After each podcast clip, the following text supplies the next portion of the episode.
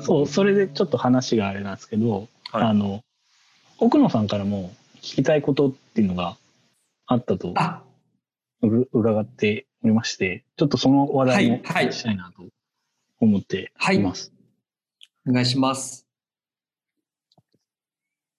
そうですね。まあ、あの、今日あの、こう、ウェブ業界の方とお話しさせていただくというところだったので、まあ、単純にその、コロナ禍の、えー、福岡のそのウェブ業界の今って、どういう動き方をされてるのかなっていうのと、まあその、それを踏まえた上で、これからどういうふうになっていくのかなっていうのを、まあちょっと、あの、僕たちもこう、ウェブと絡ませていただくことが多いので、あの、まあ、ちょっと知識として知っておきたいなというふうに思ったので、こういう形にしました。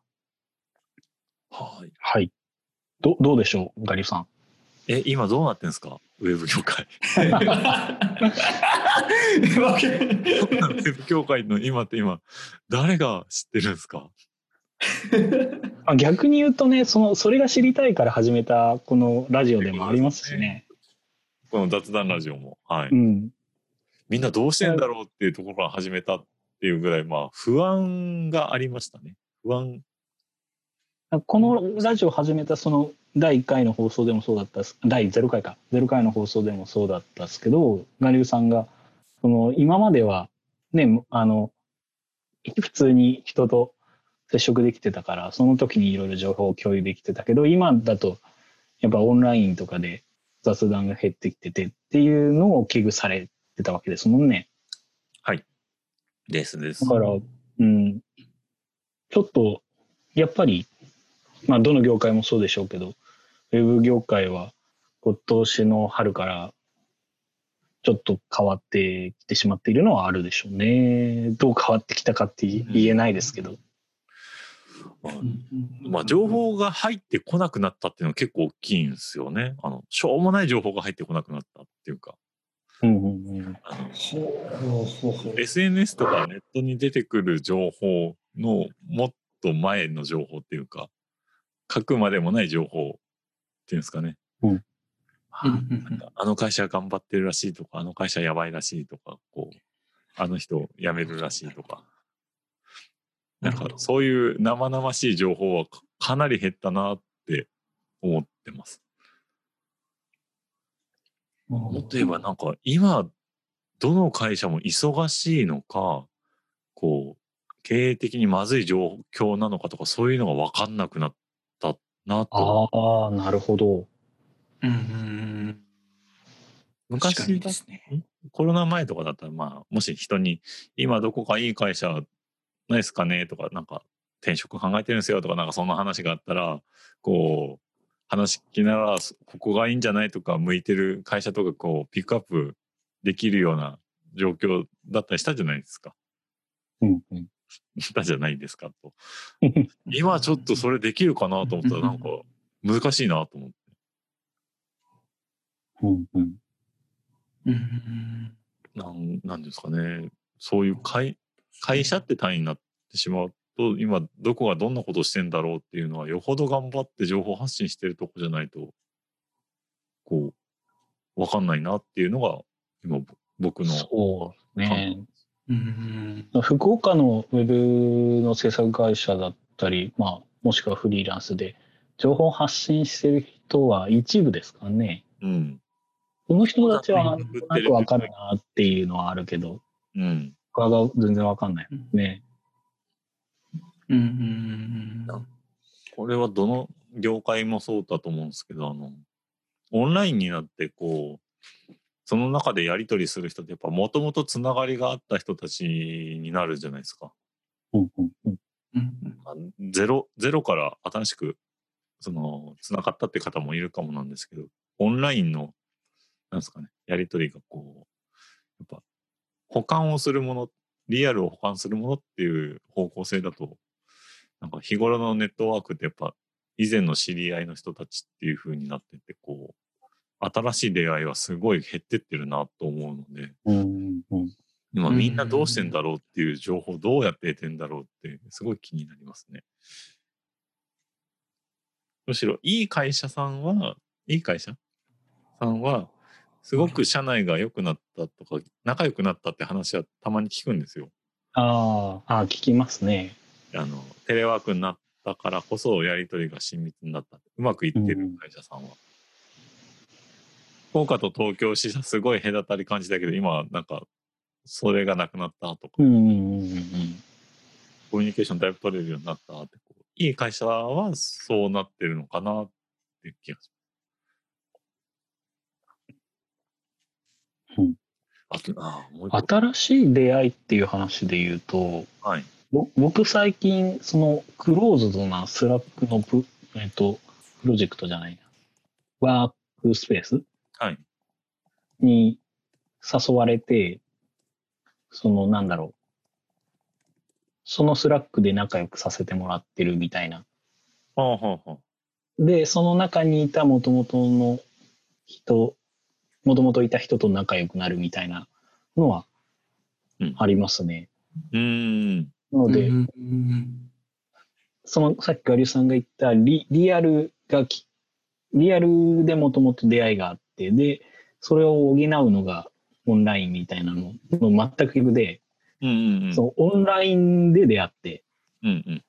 で、あの、まあ実際にまだ直接会ったことはないですけど、オンラインからいきなりうんうん。で、初めて、うん初めましてみたいな感じで、仲良くなさせてもらうみたいなのはもちろん。あって、あの、目的とか、なんていうんですかね。あの、こう、オンラインから広がり始めた感も、やっぱ、あるなって思ってて。でうんそこが、そこのメンバーは9割東京の人なので、で、あの、なんか、ひ日々の愚痴を言ったりとか、うんうん。か家族の家庭の話をしたりとかってそういうグループなんですよ。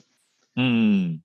なので、うんまあ全然距離を感じなく友達と喋ってるみたいな。まあそその人たちもほほぼウェブ制作系の人なんですけど、そういうグループに入れてもらったりとかっていうのはありますね。うんあの、だから雑談はそこでしてるみたいな。そうそうそう。あの、みんな雑談の場をもうなんか持て始めた感じがしてます。うんう。んなんかどこかで、オンライン上のどっかで。雑談をみんなどっかでして、し始めてるというか、うんうんうんうんうんそんな気がします。 Discord だったり、 Slack だったり、いろんな場所で。うんウェブ業界でっていうと多分もともとそのそういうオンラインのツールに強いからうん。まずは率先してそうやり始めてますよね。多分それが他の業界にもこれから波及していくんじゃないかなとは思います。思いますね。うん。うんなるほど、なるほど。だから映像業界とかでもそういうのって出てくるんじゃないですかね。そうですね。やっぱり僕も、あの、まあ、先ほど、おあの、お二人がおっしゃったように、僕もその、まあ、コロナに、まあ、コロナ禍になってからが、もう全く他の、まあ、他者とのコミュニケーションが減って、もうむしろこの回がすごく久しぶりにこういう話をしたなっていう感じなんですけど、本当です。はい。もう全くっていう感じで、もう、うんもう、もううちに、まあ、うちにというかもう社内にこもってこもってっていう感じだったので、すごくあれなんですけど、だから、福岡のそういう、まあ、映像業界、まあ、映像会社さんが今どういう動きをしてるのかっていうのは僕も正直わからないっていうのが答えですね。今のわからない。わからない。わからない。うん。あ全くというか、まあその、まあ、まあ、まあ、そもそも僕がその、他の映像制作会社さんとの付き合いがほとんどないっていうのは正直なところあるんですけど、うん。あの、目指している部分が多分違うのでっていうところもあったりするので、あまりこういう関係がなかったんで、わかんないなっていうのはあったんですけど、あの、たまにですけど、あの、えーえーと、リーボさんとはいろいろ話をしたりします。うんうんうんうんリーマさん。あのリーボさんの、あの、えっと、なんかあの、えっと、代表じゃなくてですね、あの、その中にいるスタッフさんが僕、あの、もともと知り合いで仲良くさせてもらってるスタッフさんがいて、その方とは話をしたりとかよくしてましたね。うーん。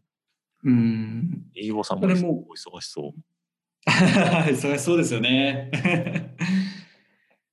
うんうんうんそれ以外が全くわからないっていううな感じですね。うん。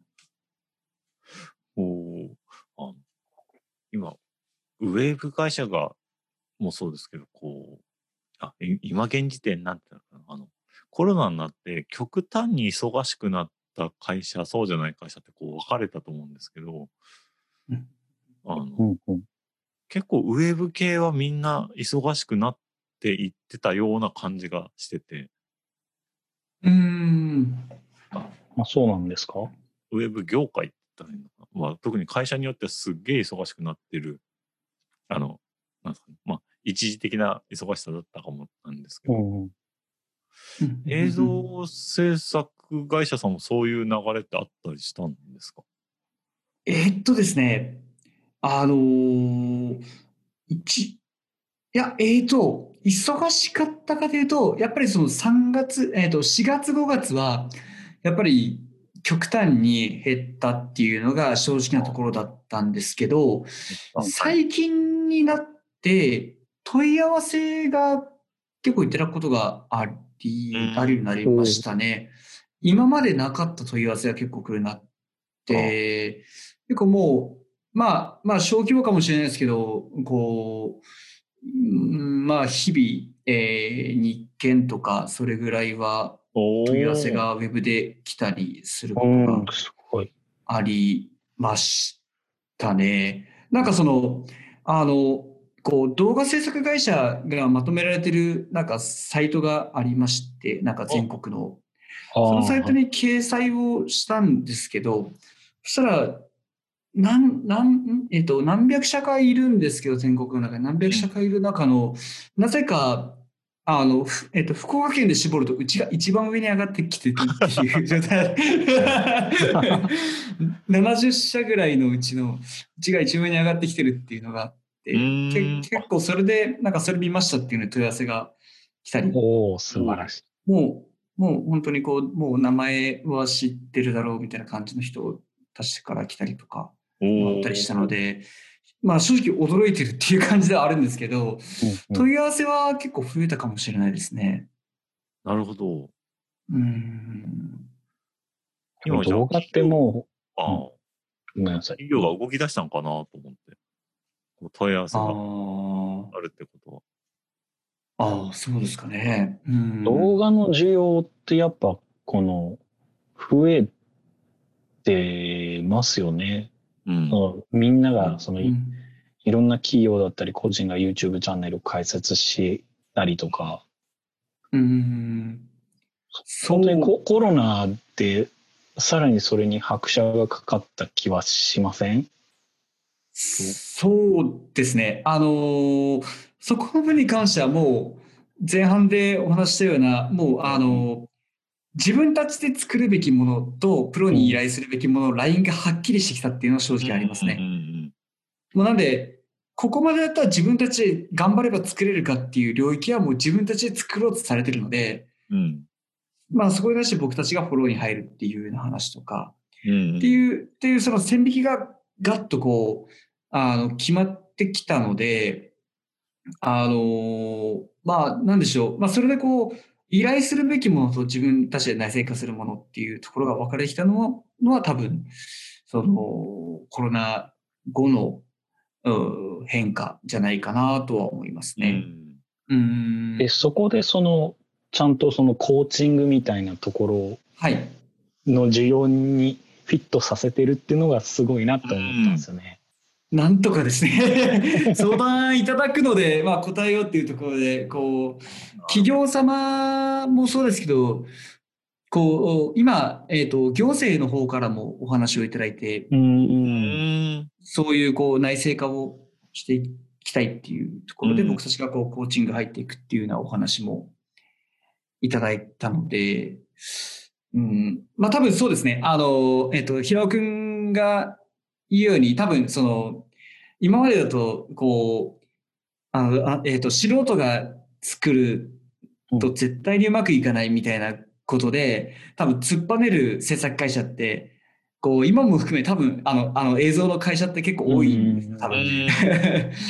もう、もうプロにに任せてっていうような感じで言われるところが多かったりすると思うんですけど、なんで、そこに、そこを考えてしまうと、その人たちにとってこう、ニーズが合わないので、だから僕たちはそこに寄り添っていけるような会社でありたいっていうのがあったんで、その素人さんが動画作りたいんですけどっていうふうにこう言われることに対してはもう、どうぞどうぞ作ってくださいっていうふうに、あの、うん僕たちと一緒に、じゃあちょっと一緒に作りましょうみたいなところで、二人三脚で映像を作りましょうかっていう話を僕たちはしていけるっていう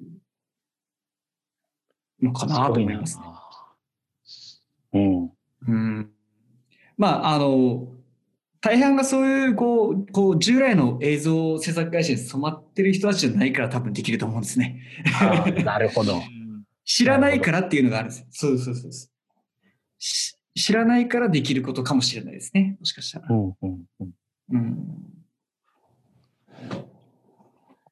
本当これからどうなっていくんでしょうね。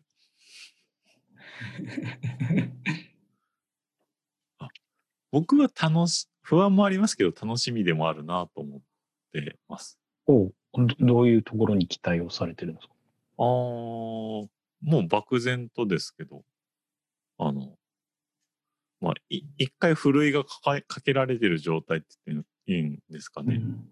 あのうん、この時代に適応できるかどうかみたいな、ふるいもかかってる中ではあるんですけど、あ、それは制作会社。制とかが作会社、そうですね、僕ら。まあ、広く言えば全全部かもしれないですけど、ん。うん。なんかこう、なんか,、ね、なんか生き残れたら、生き残れる、生き残れたらじゃないな。まあみんな絶対生き残らないとなんですけど、うん。なんかその変化を楽しめてるマインド、楽しむマインドがあったら、うんなんか生き残れそうな気がしてて。ですね。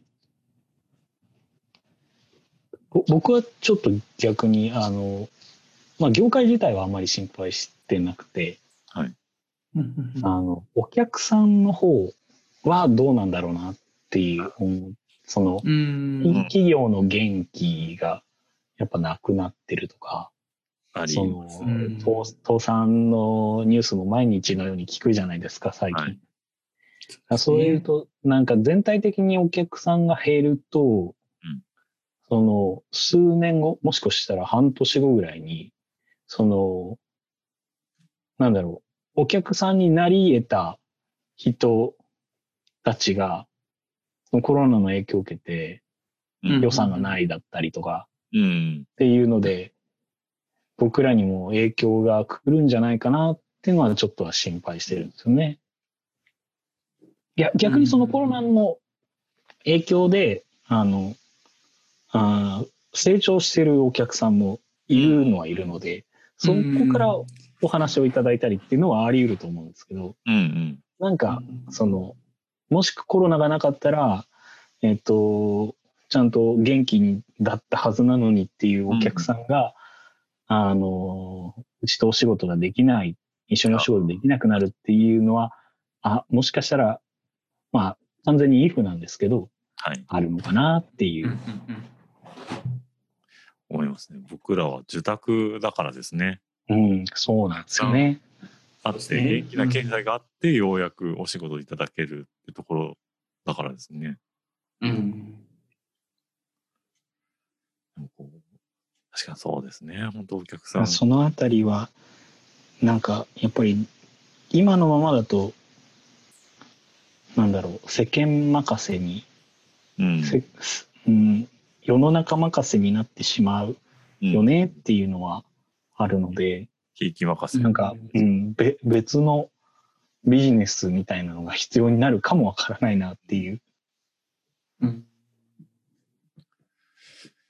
うん。何もしなかったら、動いたら死ぬなっていう感じはしてますね。確かに。うん。動いてなきゃとは思います。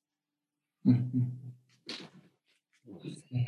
なんでしょうね。でもオンラインになった頃こそ、からこそ、可能性も感じている人たちもいる。まあお客さんも含め僕らも。うん、そそうなるとやっぱりさっき僕ら制作会社はそれに合わせてみたいな感じでガリさん言ったけどやっぱお客さんになるうん。企業とかその個人事業主の人もコロナに合わせてもう無理やりにでも元気になってもらわないとみたいなところはあるのかもしれないですね。ありますね。いや実際、こう、飲食店とか、こう、業界によってはものすごいダメージ受けてるとか多いいや。本当にそうですね。でそういう業界、まあその業業界っていうんですかね、相手にお仕事を中心にやってたところとかは、受託してたところはきつかったりするんだろうなとは思ったりしうます。ん制作会社も。うん。しそれが原因で失注になったって話も少なからず聞いてますもんね。ありましたね。やっぱ4月、5月は多かったですね、失注。うん、確かに多かったです。ななんとなくなんですけど、あの、今なんかこう、手を打たなきゃいけないって動き出した企業さんは多い気がします。うんうんうんうんうんもうなんか勝負に出始めたお客さんはいる感じは、なんとなくしてます。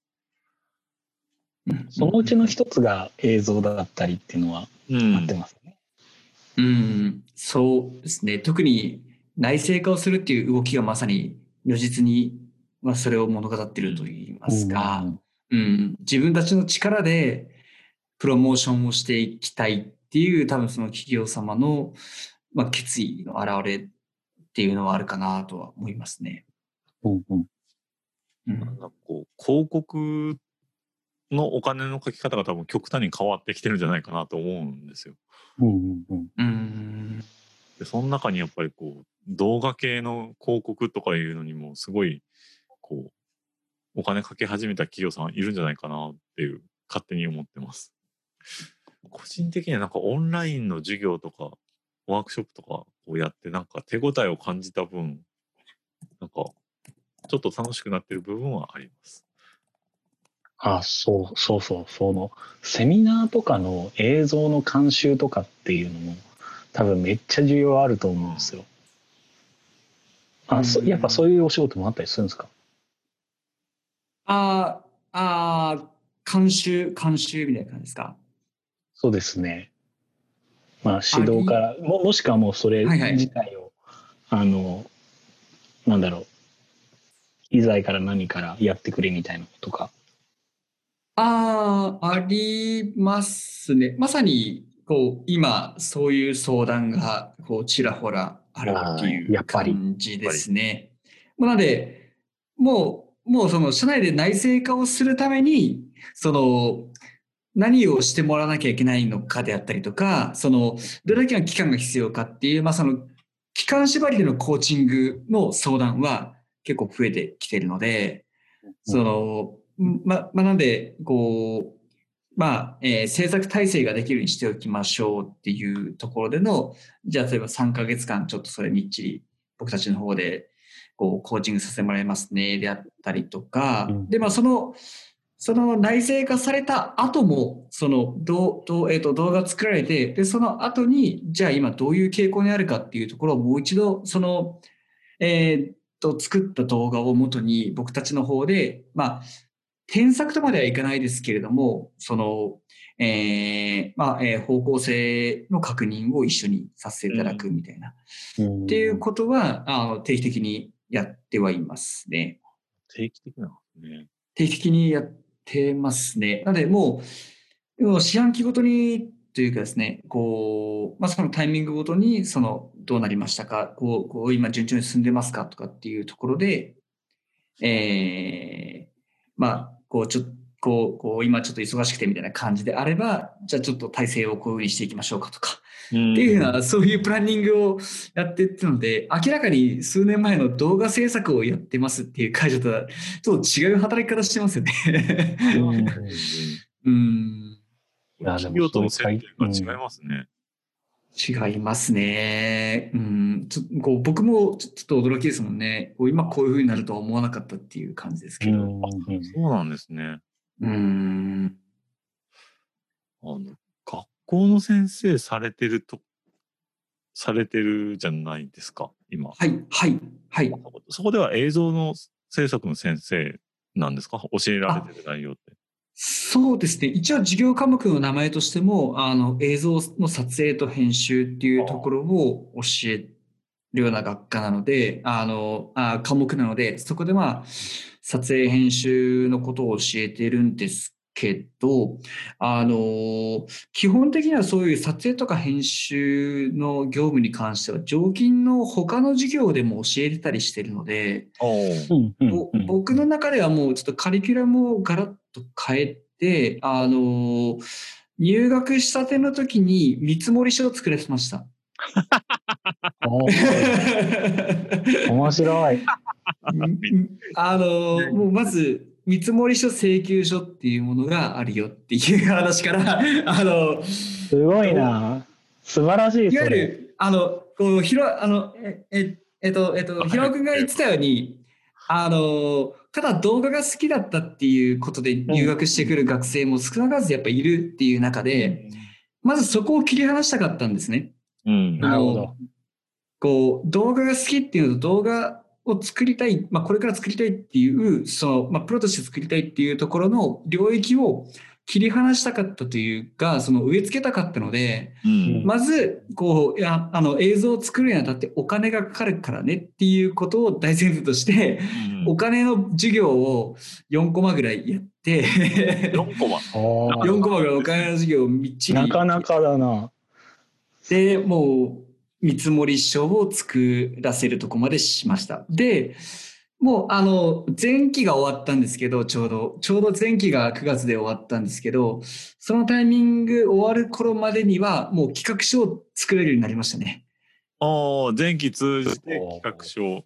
そうですね。もう企画書まで作れるようになって、まあ、えーっと、えー絵コンテとか一通り作れるようになってるんですけど、で、後期からはもう実際の企業さんを僕が、あの、アサインして、あの、えー制作をやってくれっていうので、あの、プロモーション動画を作らせるようにしてるんですね。一つの企業さんを、えー、捕まえてというか紹介して、全員、そうですね。はいあ。の全員それぞれで、その企業さん向けのための動画を作る。動画を作ってくださいっていうところで、あの後期はそういうふうに始まっていくっていう感じなんですけうんど、あ、週何コマなんですか？えっとね、週、週、えっとですね、あの週4コマです。週4コマです。週4コマ。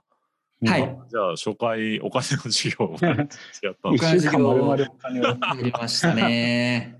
まあ多分、多分つまんないだろうなって思ったんですけど、まあまあ、それを多分知ってると知ってないとと、じゃあ多分こういう業界に入ると結構重宝されるだろうなと思ってお金のことをまず素晴らしい。ぼ僕が教わらなかったので教えたって感じですね。うん。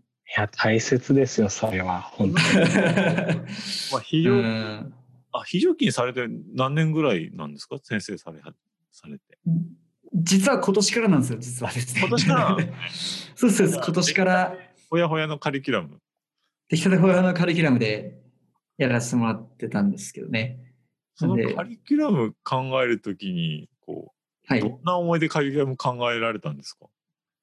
あの、まずは、その、えーまあ僕以外にも、その、ど同時進行で先生がいて授業をされているので、その授業の内容が何なのかっていうのはまず先生に聞きましたね。うんあの、もう全部先生に聞いて、で、あの、教えてることが被ってたら僕が授業をしてる意味がないなと思ったので、うん被らないことをカリキュラムにしたって感じですかね。うんなんで、もう、もうそもそもがお金のことを誰も教えてくれなかったんで、お金のことを教えたっていうので、最初にそういうカリキュラムを作った。まあ、あの、あの、僕自身も教えて欲しかったので、まあ、その思いを込めて、あのうん、カリキュラムを作ったっていうのが、あれでしたね。もうなんで、あの、毎回僕の授業のコマの時は、その、前の週先生が何を教えたかっていうのを、もう事細かく聞いてますもんね。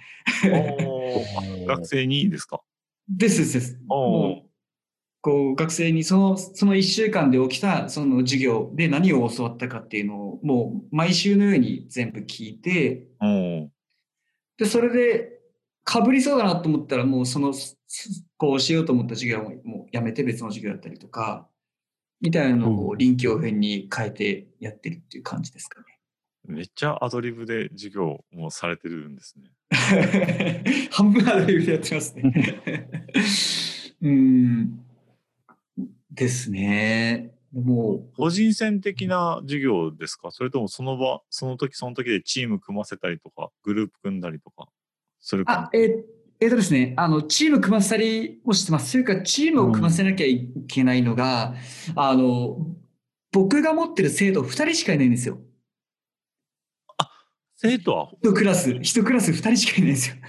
そうなんですね。ええどうどういうこと？実は、あのー僕が受け持ったクラスは2人しかいないっていう。お男の子2人しかいないんですあ、そっか。あの、CG 化だから、よ。そうです。で、あの、学年違い専の攻、そうです。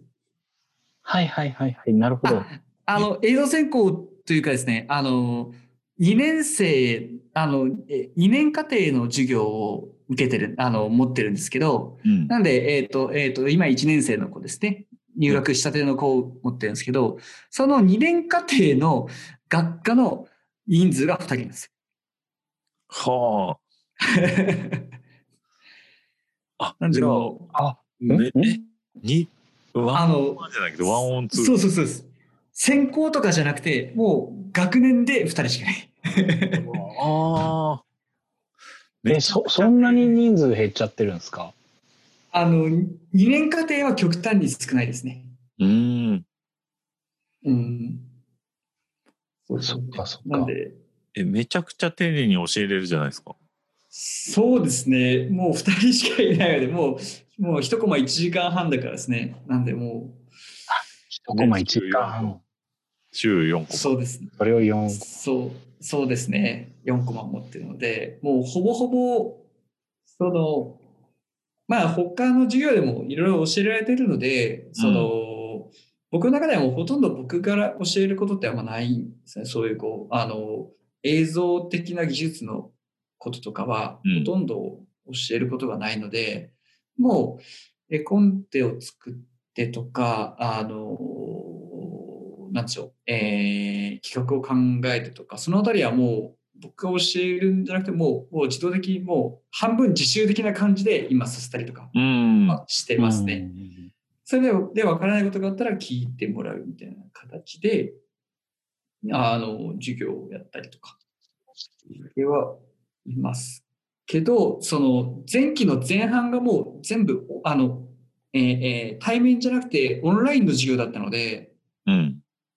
あその時は、そうそうそうです。もう、もう、もうこういった形でのオンラインの授業だったので、その時はもう知識を、こう、まあ、まあ、植え付けるじゃないですけど、その、うんあの、まあ、染み込ませるっていう授業をひたすらやってたっていう感じですかね。うんうん。インプット量を増やす授業、そうですね。オンラインだったから。そうですね。基本的にはですね。うん。オンラインでアウトプットさせるの難しいっすもんね。難しいですオンラインね。で うんうん苦労わかる。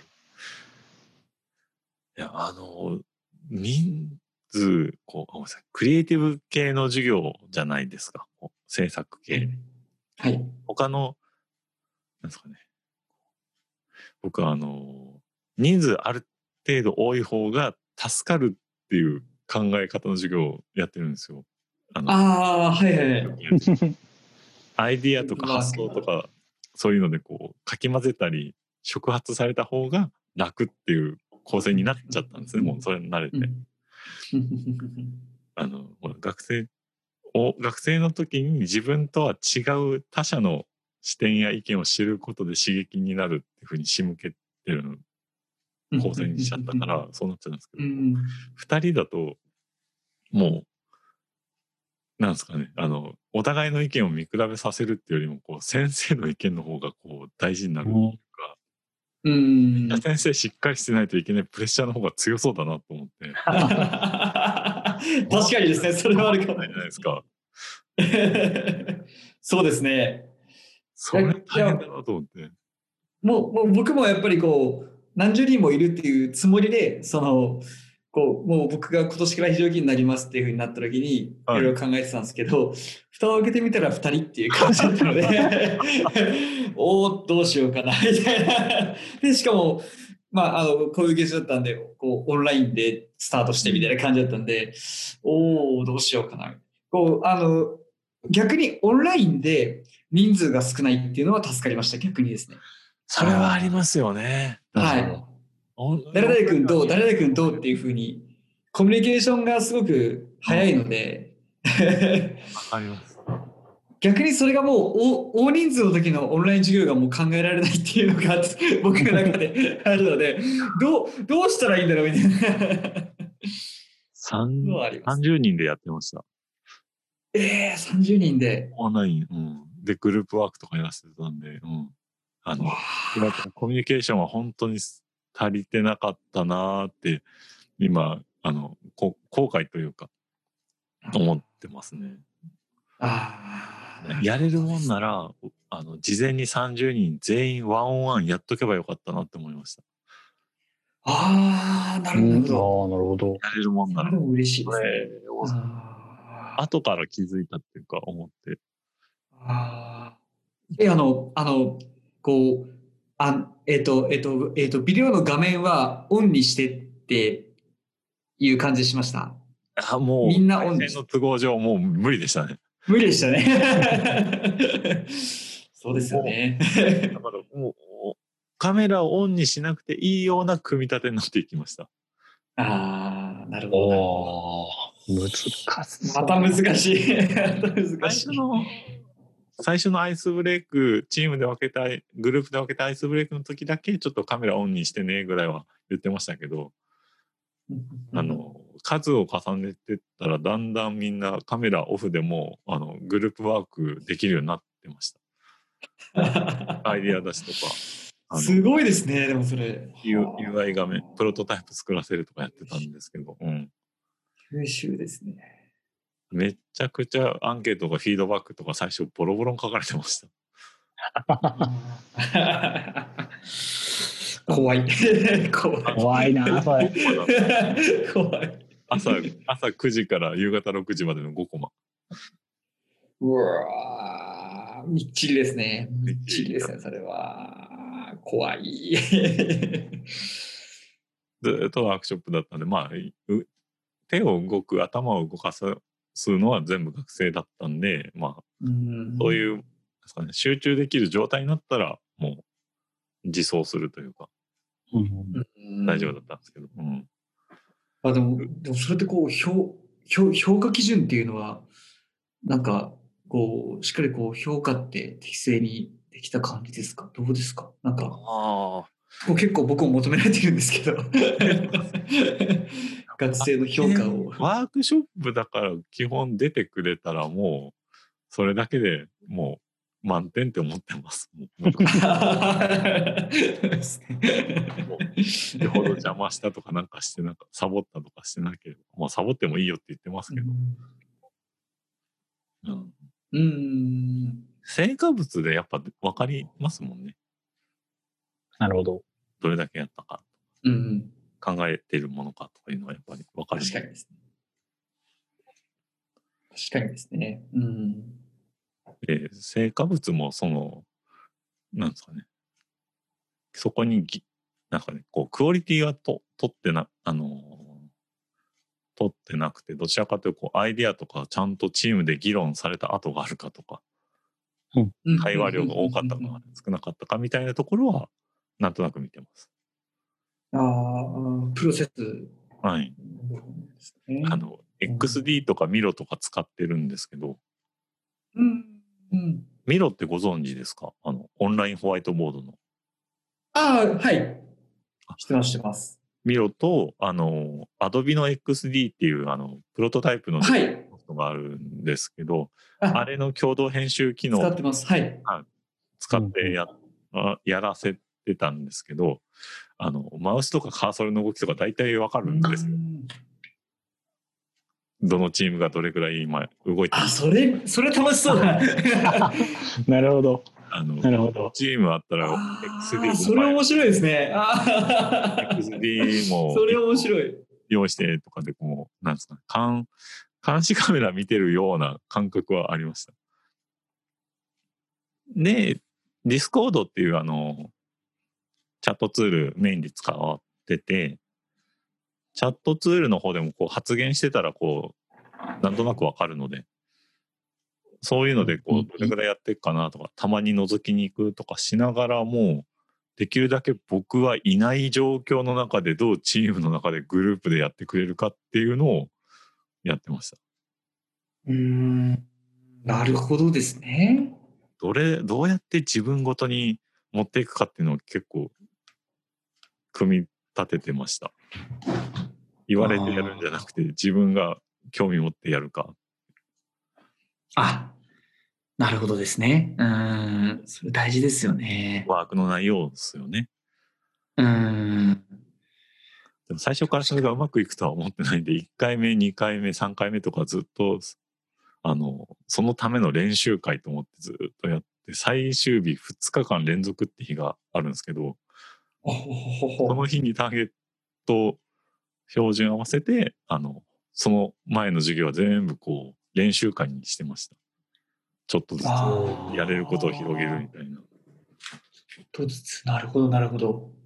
う一番最初はもう自己紹介っていうんですかね。あのチームビルディングっていうか、クラスビルディングというか、うん。うん。他者理解と自己理解を深める会、議論の練習の会と。あのアイディアを出す練習の会とか、あペルソナを考える会とか、あ。あはははは。ちょっとずつやってて、XD とか出たのはもう最終直前とかですね。ああ、なるほどですね。っていう感じでやって、あとはチームでどう動けばいいか自分たちで考えりとか役割の話とかしてったら、うん、うん、うんまあ。頑張ってやってくれましああ、なるほど。確かにこう、こう、最初に他者理解っていうのが、僕も、その、えっと、お金の勉強を、え、えっと、お金の授業をする前に、その、初めましての時は自己紹介させたりとかしましたけど、その後に、あの、あの、ソーシャルスタイル診断っていう診断をさせたんですた。おうね。おうおうおあの、まあ、まあ、4つの、こう、なんでしょう、こう、領域というか、あの、まあ、えっと、いろいろあるんですけど、こう、ドライバータイプとか、あの、エクスプレッシブタイプとか、はい、あります。あの、4は回い。そうです。4タイプの診断をまずさせて、君はこういう傾向がある、こういう傾向があるっていうところで、で、それぞれの、あの、共通点みたいなところを探り出して、えー、誰がこういうことしよう。だから、その、A 君が、えー A 君は、その、えーあまり自発的に物事を言えるタイプではなくて、ただ、その言われたことはきっちりとこなしていくタイプだよと。だったら、じゃあ、B 君はドライバータイプだから、その先導を切って、えー何かを掴んでいって、それをこう、えー一緒にこう A 君とその共同してやっていく、こういうふうにやってくれないっていうことを、その、こう依頼するとか。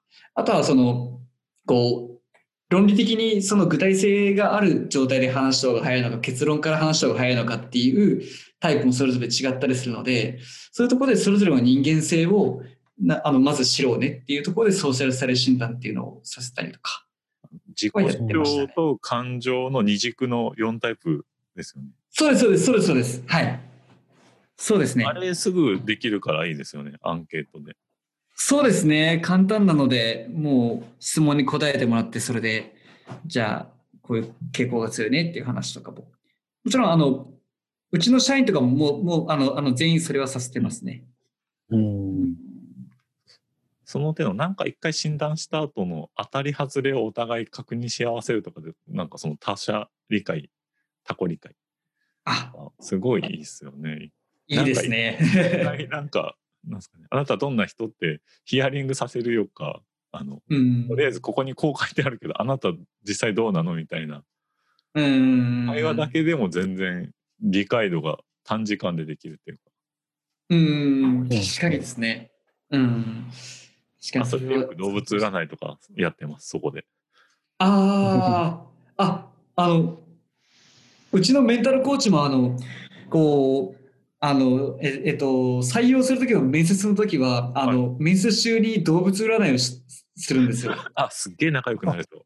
あの、年、年間で占いに100万使うような子なんで、相当ですね。あえ、そんな子は動物占いを使ってるんですか？使ってますね。もう、もう、もう知り尽くしてしまって、みたいなところが。占い好きの子がメンタルコーチになった。占いの課金具合の中で動物占いを使ってるっていうのはすげえ興味ありますね。あ、本当ですか？僕の中で動物占いはツール、コミュニケーションツールとしてはすげえ便利だって思ってて、ああ、あ、ああの単に占いを信じる、信じないじゃなくて、あの、うん。こなんですかね、対人、対対人スキルっていうか、対あの、うん。どういう人か知るっていう時にすごい便利だからみんなちょっとやってみみたいな触りからやらせることが多くてうんああ、なるほどですね。あの他人を知るためにすごくいいよって言ったりしてよく動物占いやったりあのはいはい。クラス、んまあ、10人20人30人とかなった時にあの僕絶対動物占いやらせて傾向を知るんですよ。ああ、なるほこのど。クラスの個性なんだろうっていうのを知ってあの対策立てたりします。ああ、すごいですね。あ、やっぱり大事なんですね、動物占い。りを見ます。あの春が多いから、うん。あ羊があ多いなおとなしみが多いなとかなんかそういうざっくり感で見ます。あ、ああ、なるほどですね。僕、虎でした。さすが僕、虎でした。さすがもうしっかりもうしっかりやっていく人。う んあの会社の企業さんにファシリテーションとか頼まれた時も最初にやってみたりしてます。やっぱそうなんですね。ああ。もうど誕生日だけでいいんでその場でスマホパソコンでできるんで楽っていうのが一番。そうですね。もうやってますもんね。合間で。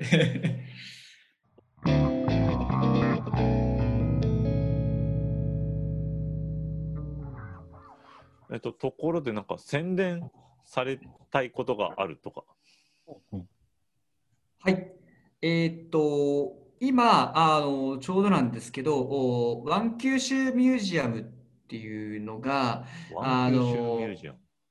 あの、開催されているんですけれども、おまあ、これかなり、その、すごくこう、一言では説明しにくいところではあるんですけど、まあ、この、この、えー今のコロナ禍の現状だからこそ、その九州のそれぞれがその一つになって、こう何かその表現をあのした方がいいんじゃないかと、こうするべきなんじゃないかというところがうん発端で始まったものですね。なので、その協力うしていただいているあの自自治体さんはもうそれこそ、えー沖縄を除くかな、えー沖縄を除く九州の、えー県のお協力と、あと、まあ、えっ、と、制作会社、あ、それから、えっ、と、福岡のお会社であったり、佐賀の会社であったりっていうのが、あの、一緒に共同で、えーと、プロジェクトを作っていると。で、うん。えっ、と、えっ、と、お総合プロデューサーさんが、えーえーと、おお大王の、えー松岡社長ですね。が、えー総合プロデュースをされているという形なんですけれども、まあ、ひょんなことからですね、あの僕たち、まあ、そのモアミさんが、まあ、このプロジェクトにお呼ばれいただいてという。ところで、あの映像制作の部分ですね。で、今、あの絶賛今協力をさせてもらってるっていうところになります。もうまだあの、うんええーと、イベントはもうスタートしてるんですけど、実際にまだその撮影しているものは結構あったりしていて、うんあのまあ、その撮影をしたものをこう随時、えー YouTube の方にあのアップをしていくっていうことになるので、うん。イベントが終了してからも随時何かしらのこう動画が YouTube にアップされていくというようなことで、えー動いているプロジェクトになってます。で、今おそらく天神のどこかで、えーとまあ、その展示会であったりとかっていうところでこう開催されているイベントになるので、おおまあ、あのホームページをご覧いただければ開催、えー日時と場所が書いてあるかなと思うので、第1ターム、第2ターム、第3タイムタームってあって、今、第1ターム、9月12日から22日の11日間なんですね。はい、次が10月9日から10月19日。第3タームが11月13日から23日と。あ、結構こう、タームっていう表現されてますけど、こう、区切って区切って開催されていく感じなんですね。そうですね、区切って開催してますね。もう、おまあ、各それぞれのそのタームによって、まあ、内容がその変わってきたりっていうところもあったりするんですけども、あのまあ、すごくこう有名なワインソムリエの方であったりとか、まあ、それこそチョコレートショップのおお佐野社長であったりとか、えーまあまあ、特に僕が出身でもある唐津のお唐津焼とかですね、そういったものもこうフィーチャーされているので、非常にこう面白いイベントになっているかなと思います。サイトに行くと、ピープルっていうところから、いろんな方々の顔ぶれがありますね。すごい。あ、そうですね。深町深町健次郎さんだ。はい。あ、本当だ。え、最初さんいる。あ、ご存知ですか？グルメあ、そうですよね。あ、あ、そうです。あの、一番下のところに、あの、えっと、協力っていうところ書いてあると思うんですけど、あ、グループノーツさんだ。グルメノートさん書いてますね。あ、そうですねこんな活動にも参加されてんだ。へえ。で、あグ、ループノートさん。あれ、紀藤先輩だ。すいません。いやいやいやいやご存知の方がたくさんいらっしゃるんだ？あ、あ、すいません。大学の先輩が普通に顔乗っててびっくりしました。紀藤亮太さん。あそうなんですね。株式会社広報代表様。ああ、ああ、来そうあ、はいはいはい。あ、僕も一度あのご挨拶しました。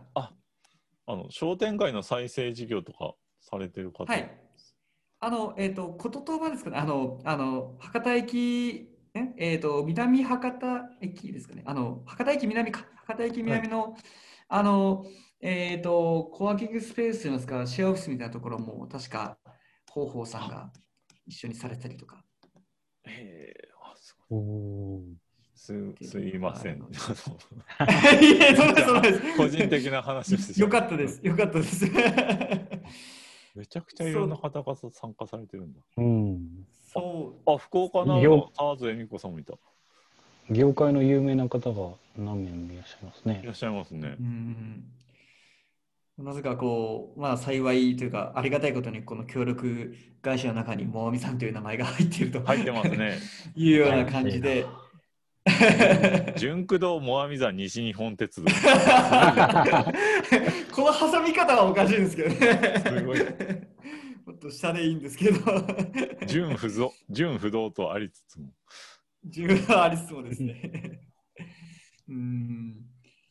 ありがとうございます。もう、じゃあ、はい。ずっとこの会期中は動画撮影とかで動かれてってるってことなんですね。最上山さん。そうですね。はい。来週も撮影に行ったり、再来週も行ったり、もう先月からあの撮影はスタートしているものになるので、あじゃあもし今日のラジオ聞いてなんか最上山の若手見てみたいとか 会社どんなんだろうって見てみたいと思ったらこのイベントに行ったら撮影してるスタッフが最上山あと思ってえっとですね、このイベントで撮影してるわけではないんですよね、実は。ねあのもうすでに実際に撮ってるものを出してるって感じなんですけど、撮ってるものを出してるあのあごめんなさいそうです。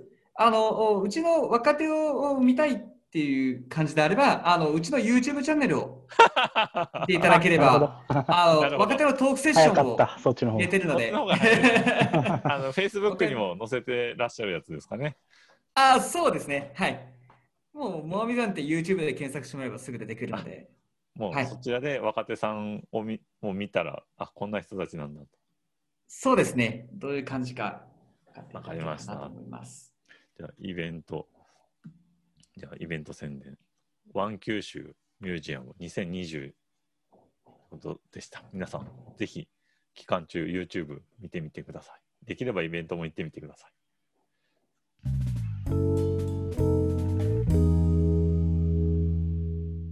ゲスト紹介、そうですね。ちょっとお願いはいできますでしょうか？はい、わかりました。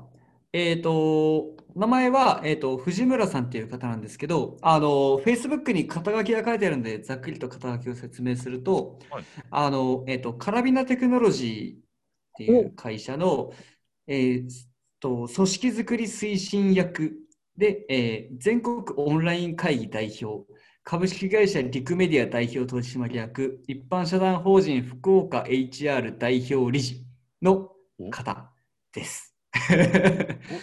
え、そんな方が福岡なんですか？はい。あの、あの、まあ、それこそ、まあ、あの、あの、来週、いや、再来週か、再来週、ちょっとご飯に一緒に行くことになるんですけど、この方と。あのもう、えっ、と、とある IT 系のですね、あのまあ、中小企業さんのその IT に興味のある方々が集まる会がありまして、ちょちょちょ,、えー、とちょうどコロナの前あの、去年ですね、去年なんですけど、その会であのご挨拶をさせてもらうきっかけだったんですね。でそれで、まあ、あのいろいろお話をさせていただいて、それこそあの、えっとオンライン合同説明会とかを運営されていて、あのうんディーゼルさんの日高さんとはその件とかでもいろいろお世話になったりとかされてるみたいですよ。あはははい。っていうような方ですね、藤村さん、ジョニー藤村さんっていう、あの、ジョニーっていうのはまあニックネームらしいんですけど、えー藤村さんっていう方を、あの、もう、えー了承を得てるので、ご紹介をさせていただければなとありがとうございますありがとうございます。ってます。はい。お今度はエンジニアの方ですね。エンジニアさんになるんですかね。みたいですね。もうカラビナさんは、その、そういうこともしてらっしゃる。一言エンジニアになった元数学教師。わあ、面白そう。数学の話だけでも面白そう。僕、次違うんか。ああ、藤村さんはご存あツイッターでフォローはしてるけど、会ったことはなくて、あ、そうカラビなんですね。ナテクノロジーさんの何名かは知ってるので、ああ、うんうんうん。そうです。あ楽しみ。リクルート系のおお話とか、まあ、HR 系の話とかはすごくもう得意分野の方なので。カウンさんいろんなこと聞けそ これこそ長くなるんじゃないですか。うん じゃあ次回はエンジニア3人になりますね。う。あ、そう、そうですね。おおお次のパーソナリティはちゃんかつくんなので、もしかしたらちゃんかつくんとつながりあったりするのかもしれないな。面白いかも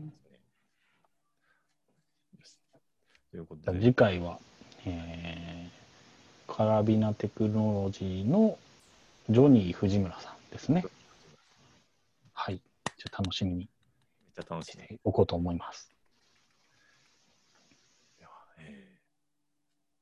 ちょっとお隣よかですが、4回目、これで一旦終わりとさせていただきます。